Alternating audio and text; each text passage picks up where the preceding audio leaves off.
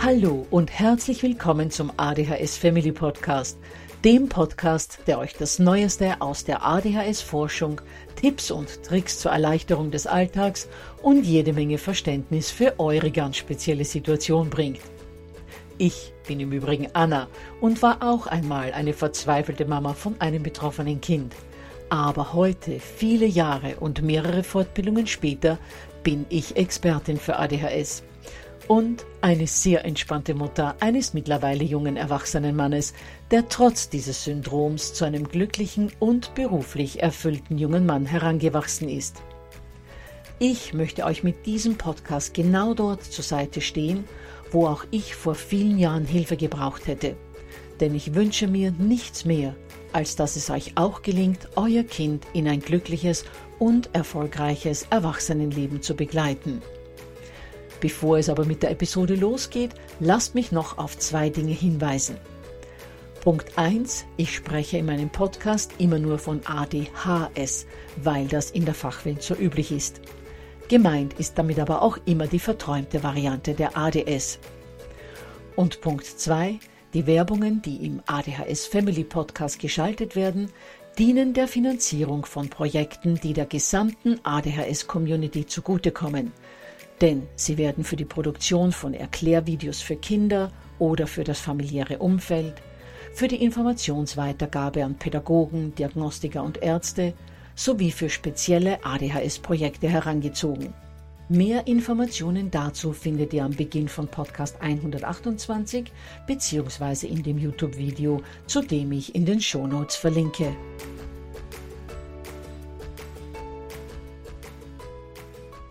Ja, ihr Lieben, vor einigen Wochen hatten wir einen Podcast, Podcast Nummer 14, zum Thema Wie vereinbare ich Regeln mit meinem Kind, sodass das Kind diese Regeln zumindest größtenteils auch einhält.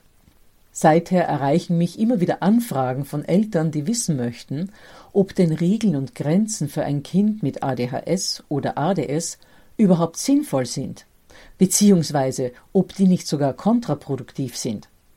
Und deshalb habe ich beschlossen, zu diesem Thema einen Podcast zu machen. Das Thema gehört für mich ohnehin zu den Top 5 in der Begleitung von Kindern und ja, Spoiler-Alarm, auch in der Begleitung von Kindern mit ADHS und ADS. In der heutigen Folge werden wir uns deshalb ansehen, warum Kinder für eine gesunde seelische Entwicklung Regeln und Grenzen genauso brauchen wie Nahrung und Schlaf für eine körperliche Entwicklung. Und dass ich hier nichts überdramatisiere, werdet ihr hoffentlich in dieser Folge gut nachvollziehen können. Ja, immer wieder hören wir von unseren eigenen Eltern oder anderen Vertretern der sogenannten älteren Generation, dass unsere Kinder sich nicht mehr zu benehmen wissen und dass bei uns Eltern das Wort Erziehung geradezu zu einem Unwort geworden ist. Natürlich kann ich solche Aussagen nicht wirklich unterschreiben, doch ein kleines Körnchen Wahrheit steckt zugegebenermaßen schon drin. Allerdings eines, das ich hier gerne einmal relativieren möchte. Wenn man zehn bis zwanzig oder vielleicht sogar dreißig Jahre zurückblickt, dann kann man beobachten, dass viele Eltern in den letzten Jahrzehnten andere Wege in der Begleitung ihrer Kinder eingeschlagen haben, als das ihre eigenen Eltern bei ihnen getan haben. Und vieles davon kann ich wirklich nur begrüßen. Zum Beispiel dürfen Kinder heute Dinge hinterfragen. Sie dürfen Erwachsene auf Fehler aufmerksam machen, dürfen Entscheidungen innerhalb der Familie in einem gewissen Rahmen mitbestimmen und so weiter. Aber, und es war klar, dass hier ein Aber folgen würde, es gibt auch einige Entwicklungen, die mir Sorge bereiten. Und eine dieser Entwicklungen ist, dass Kindern oft die klare und konsequente Begleitung ihrer Eltern fehlt. Immer wieder höre ich von Eltern, sie würden ihrem Kind keine Grenzen setzen und auch kaum Regeln in der Familie aufstellen, denn das würde ihrer Ansicht nach das Kind unterdrücken, einengen, in seiner freien Entwicklung behindern. Aber glaubt mir, genau das Gegenteil ist der Fall. Bevor ich jetzt aber darauf eingehe, warum das so ist, noch drei kurze organisatorische Ankündigungen. Erstens, das PDF zu dieser Folge, in dem ihr alles nochmal nachlesen könnt, findet ihr in den Show Notes beziehungsweise lautet die Internetadresse www.adhshilfe.net Kinder brauchen Grenzen. Zweitens, wie im letzten Podcast schon gesagt, wer kein Leitfaden-PDF verpassen möchte, kann sich auf www.adhshilfe.net gerne für den Newsletter anmelden. Dazu sind nur euer Vorname und eure E-Mail-Adresse nötig. Und drittens, das Thema Regeln und Grenzen besteht für mich aus drei Säulen, von denen wir heute die zweite behandeln. Säule Nummer eins: Regeln richtig vereinbaren, war in Podcast 14 dran, beziehungsweise gibt es dazu ein Video, zu dem ich euch in den Show Notes verlinke. Außerdem findet ihr das Video auch auf meiner ADHS Family Webseite, genau dort, wo man diesen Podcast anhören kann. Und wer nicht in den Show Notes rumscrollen will und klicken will, der kann auch auf meine ADHS Family Facebook-Seite gehen. Auch dort findet ihr das Video. Gut, jetzt kann es aber wirklich losgehen. Wir waren stehen geblieben bei der Aussage, dass viele Eltern befürchten, dass sie ihre Kinder durch das Setzen von Regeln und Grenzen in ihrer freien Entwicklung behindern.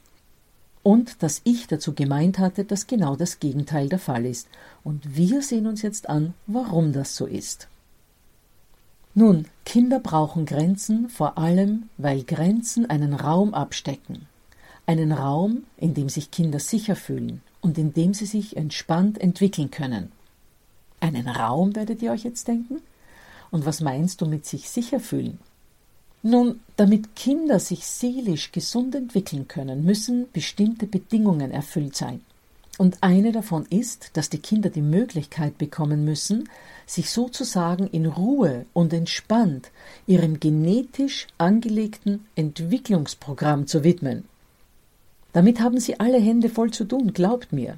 Es gibt so vieles, das ein Kind lernen muss. Und da rede ich gar nicht von so komplexen Dingen wie Sprechen lernen oder später das Lesen und das Schreiben zu erlernen. Da rede ich von scheinbar selbstverständlichen Dingen wie, dass man zum Beispiel den Deckel auf einem Behältnis gegen den Uhrzeiger abschrauben muss. Oder dass man aus den Stirnfalten der Mama erkennt, dass man gerade etwas getan hat, das nicht in Ordnung war. Kinder müssen Millionen solcher scheinbaren Selbstverständlichkeiten oder Kleinigkeiten lernen. Und für das Erlernen dieser vielen, vielen Dinge brauchen sie optimale Bedingungen. Dazu gehört natürlich vieles. Zum Beispiel, dass wir ihnen als Eltern viele Möglichkeiten bieten, all das zu erlernen. Oder auch, dass wir dafür sorgen, dass ihre Grundbedürfnisse wie Nahrung und Schlaf erfüllt werden. Aber dazu gehört auch, dass wir diesen Raum schaffen, um ihnen die Ruhe zu geben, die sie brauchen, damit sie sich all ihren Entwicklungsaufgaben widmen können. Sie brauchen diesen sicheren Raum dazu, dass sie sich sozusagen nur um ihre Entwicklung kümmern müssen und nicht ständig daneben noch mit anderen Dingen kämpfen müssen, die sie von dieser Entwicklungsaufgabe ablenken. Dinge, mit denen sie überfordert sind, weil ihnen dazu noch die Lebenserfahrung fehlt. Und das war jetzt ein ganz wichtiger Satz. Wenn ihr also gerade beim Multitasking seid, bitte kommt zu mir zurück und hört mir nochmal zu. Wir müssen unseren Kindern die Chance geben, sich in Ruhe ihrem inneren Entwicklungsprogramm zu widmen, ohne dass sie sich um Dinge kümmern müssen bzw. Dinge entscheiden müssen, zu denen ihnen noch die Lebenserfahrung fehlt. Nur wenn wir als Eltern für diesen ruhigen Raum sorgen, können sie all das erlernen, das nötig ist, um glückliche und lebensfähige Menschen zu werden. Und dieser Raum wird geschaffen, indem wir Regeln und Grenzen aufstellen, indem wir also sozusagen diesen Raum für sie abgrenzen. Ich versuche das einmal anhand von einem Beispiel nachvollziehbarer zu machen. Stellt euch mal vor, ihr werdet zum Erforschen seltener Pflanzenarten in den australischen Dschungel geschickt. Das Terrain ist für euch neu, Ihr kennt die Lebensbedingungen dort nicht. Und es erwartet euch eine Vielzahl von Tieren, die ihr nicht einschätzen könnt. Wäre es dann nicht wirklich angenehm, wenn ihr für eure Forschungsaufgabe eine Art Robinson Crusoe Hütte hättet? Eine mit einem hohen, schützenden Zaun rundherum, in der ihr eure Forschungsarbeiten in Ruhe durchführen und ungestört euren Entdeckungen, Gedanken und Ideen nachgehen könnt.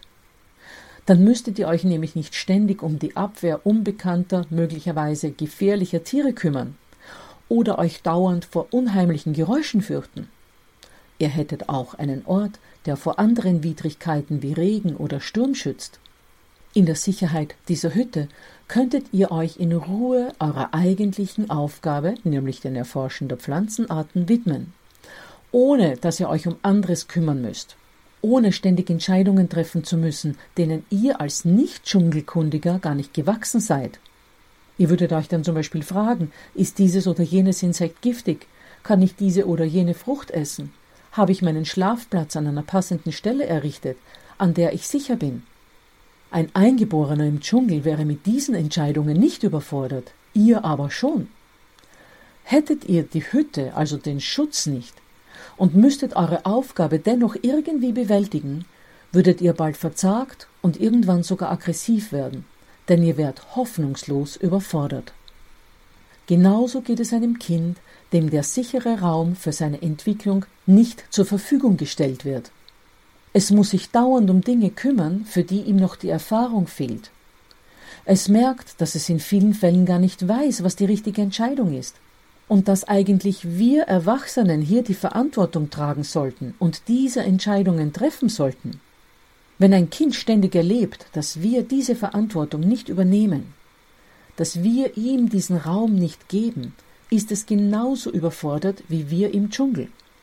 Verzagtheit und sehr schnell auch Aggressivität sind vorprogrammiert. Denn Verzagtheit und Angst machen auf Dauer aggressiv.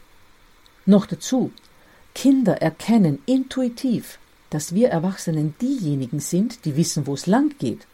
Und sie werden richtig unrund, wenn wir ihnen das nicht zeigen. Sie nehmen uns dann als schwach wahr.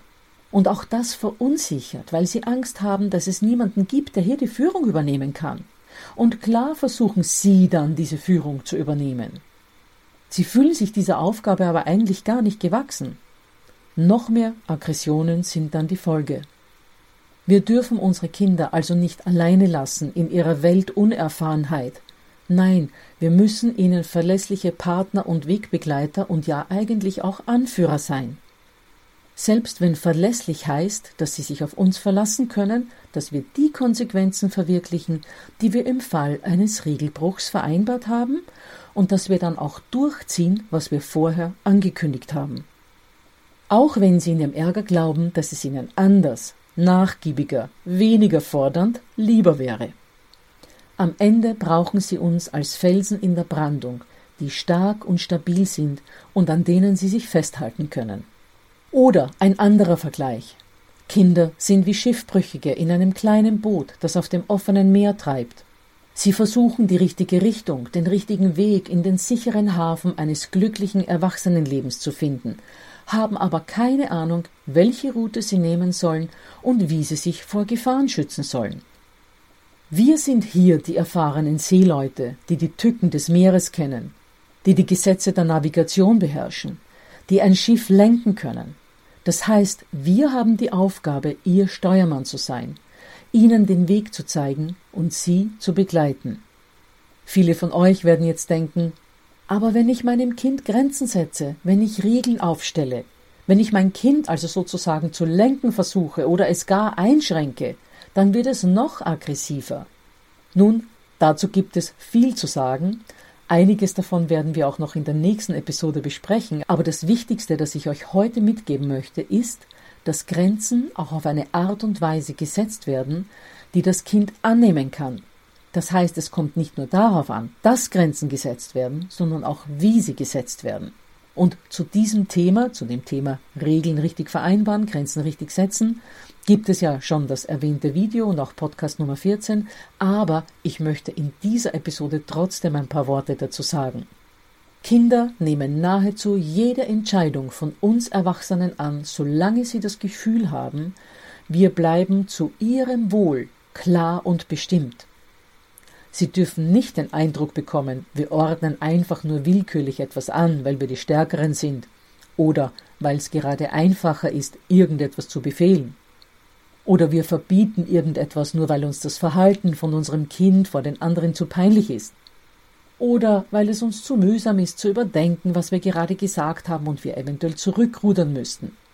Nein, wir müssen unserem Kind mit der entsprechenden Stimme, den entsprechenden Worten, und vor allem der entsprechenden inneren Haltung vermitteln, dass wir die unpopuläre Entscheidung nicht deshalb getroffen haben, weil wir sie nicht lieb haben, sondern ganz im Gegenteil, weil wir sie lieb haben. In 95 Prozent der Fälle akzeptieren sie dann zähneknirschend, was nun Sache ist. Und für die anderen 5 Prozent? Nun, da gilt dann eben mein Wort als Erwachsener, denn ich habe die Lebenserfahrung und letztendlich trage ich als Erwachsener die Verantwortung. Ich habe unseren Jungs dann immer gesagt, dass ich verstehe, dass diese oder jene Regel nicht angenehm für sie ist, dass sie mir aber dennoch so wichtig ist, dass ich daran festhalte. Keine Mutter, kein Vater will von seinem Kind im Erwachsenenalter mal zu hören bekommen, ich fliege überall raus, weil du hast mir kein Durchhaltevermögen beigebracht, oder jetzt muss ich mir schon die fünfte Krone beim Zahnarzt machen lassen, weil du nie aufs Zähneputzen bestanden hast.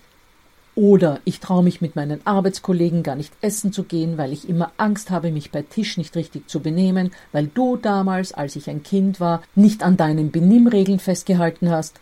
Mit anderen Worten, ich komme im Leben nicht zurecht, weil es dir zu mühsam war, bei deinen Forderungen zu bleiben. Und dazu würde ich euch gerne zwei Sätze aus der Fachliteratur vorlesen, die genau das auf den Punkt bringen. Erst viel später begreifen viele Jugendliche, dass eine konsequente Erziehung für ihre Entwicklung doch sehr vorteilhaft war. Sie schätzen den konsequenten Elternteil dann als zuverlässig, stark und vorbildlich. Den verwöhnenden Elternteil dagegen beschreiben sie nicht selten als schwach, unzuverlässig und machen diese Art der Erziehung für manchen eigenen Misserfolg verantwortlich. Ja, und damit ihr mal seht, dass Kinder schon in sehr jungen Jahren ein Gespür dafür haben, dass sie diese Regeln und Grenzen von uns Erwachsenen eigentlich brauchen, erzähle ich euch abschließend eine Geschichte aus unserem eigenen Leben. Damit ihr diese Geschichte aber auch verstehen könnt, muss ich vorab dazu sagen, dass mein Mann, als die Jungs kleiner waren, nie auf Regeln oder Grenzen bestanden hat. Das heißt, er stellte kaum Regeln auf, beziehungsweise wussten die Jungs, dass sie sich bei der einen oder anderen kurz mal geäußerten Regel nicht wirklich dran halten mussten, weil im Fall eines Regelbruchs ohnehin keine Konsequenz folgen würde. Gut, dazu nun die Geschichte. Als unsere Jungs ungefähr neun und zehn Jahre alt waren, hatte ich die Idee, dass wir vier uns mal zusammensetzen könnten und jeder sollte drei Dinge aufschreiben, die er an den anderen besonders schätzt und drei Dinge, die er gerne anders hätte. Die positiven Dinge, die da aufgeschrieben wurden, überraschten mich nicht wirklich. Aber was mich tatsächlich überrascht hat, war die Aussage, die beide unsere Jungs als oberste bei den negativen Punkten für meinen Mann stehen hatten. Und zwar war das folgendes. Wenn Papa Fernsehverbot androht, soll er auch dabei bleiben. Zuerst dachte ich, ich hätte nicht richtig gehört. Und auch mein Mann machte große Augen. Denn eigentlich würde man eher von einem Kind erwarten, dass es froh ist, wenn keine Konsequenzen folgen. Aber beide Jungs hatten das hingeschrieben und interessanterweise hatten beide Jungs diesen Punkt auf Position 1. Es war ihnen also beiden sehr wichtig. Für mich hat sich damals etwas bestätigt, das ich jahrelang schon praktiziert hatte und natürlich auch in der entsprechenden pädagogischen Literatur immer wieder bestätigt bekommen hatte. Und für meinen Mann war dieses Erlebnis damals eine Kehrtwende oder zumindest ein Wachrütteln, und er hat sich ab diesem Zeitpunkt wirklich viel mehr darum bemüht, aus Liebe zu seinen beiden Kindern auch wirklich konsequent zu bleiben. Mit sichtbar guten Erfolgen. Denn die Jungs haben ihn dann auch immer sehr ernst genommen, und das war auch für ihn gut, für seinen Selbstwert, für seine Position als Vater, als Mann in der Familie. Es gab dann noch viele andere Situationen, in denen mein Mann und ich merkten, welch wertvollen Halt Regeln und Grenzen Kindern geben und wie wichtig diese für ihre Entwicklung sind. So hat zum Beispiel unser jüngerer Sohn, also der mit ADHS, zu verschiedenen Anlässen wie Weihnachten oder Valentinstag immer wieder mal Briefe oder Zettelchen geschrieben, in denen er sich für unsere konsequente Erziehung in seinen Kinderworten bedankt hat. Und aus einem solchen Brief lese ich euch jetzt noch zwei Zeilen vor. Den ganzen Brief findet ihr auf meinem Facebook-Profil, wahrscheinlich irgendwo im Jahr 2017. Unser Sohn hat den Brief zu Weihnachten geschrieben, als er 16 Jahre alt war. Liebe Mama, lieber Papa, das, was in dem Päckchen ist, habt ihr beide euch wirklich sowas von verdient. Danke, Mama, dass du dir in der Erziehung so viel Mühe gegeben hast. Ich finde, gegeben hast, recht lustig, weil er hat so, hat für mich damals so geklungen, es wäre die Erziehung schon abgeschlossen. Ich habe natürlich nichts gesagt. Wie du siehst, Mama, hat sich deine strenge Erziehung gelohnt, denn dein 16-jähriger Sohn ist jetzt schon erfolgreich. Und so weiter und so weiter. Ich glaube, mit erfolgreich hat er damals gemeint, dass er sich in seinem Lehrberuf sehr gut tut und dass es ihm dort sehr gefällt und das ist auch heute noch der Fall. Aber jedenfalls seht ihr, dass Kinder, auch wenn sie sozusagen noch unter dem Joch der Erziehung stehen, auch wenn sie noch in einem Alter sind, in dem sie von uns doch noch sehr vieles gesagt bekommen und sehr vieles von uns akzeptieren müssen, den Sinn unserer Erziehung schon erkennen. Und sie wissen diese Konsequenz zu schätzen und sie lieben uns dafür. Auch wenn wir, wie gesagt, bei Regelbrüchen Konsequenzen setzen und es für die Kids dann unbequem wird. Was mich zum Thema des Podcasts von nächster Woche bringt. Denn da gehen wir der Frage nach, was ihr tun könnt, wenn sich euer Kind trotzdem nicht an die Regeln hält. Soll es dann Konsequenzen geben und wenn ja, welche? All das sehen wir uns dann nächste Woche an. Und bevor ich mich jetzt verabschiede, erinnere ich euch noch dran, dass ihr euch in dem begleitenden Leitfaden das Wichtigste von dieser Episode nochmals als PDF herunterladen könnt. Den Link findet ihr wie gesagt in den Shownotes bzw. lautet die Internetadresse www adhshilfe.net Schrägstrich Kinder brauchen Grenzen. Ja, ihr Lieben, dann wünsche ich euch noch eine schöne Woche und wir hören einander dann hoffentlich in der nächsten Episode.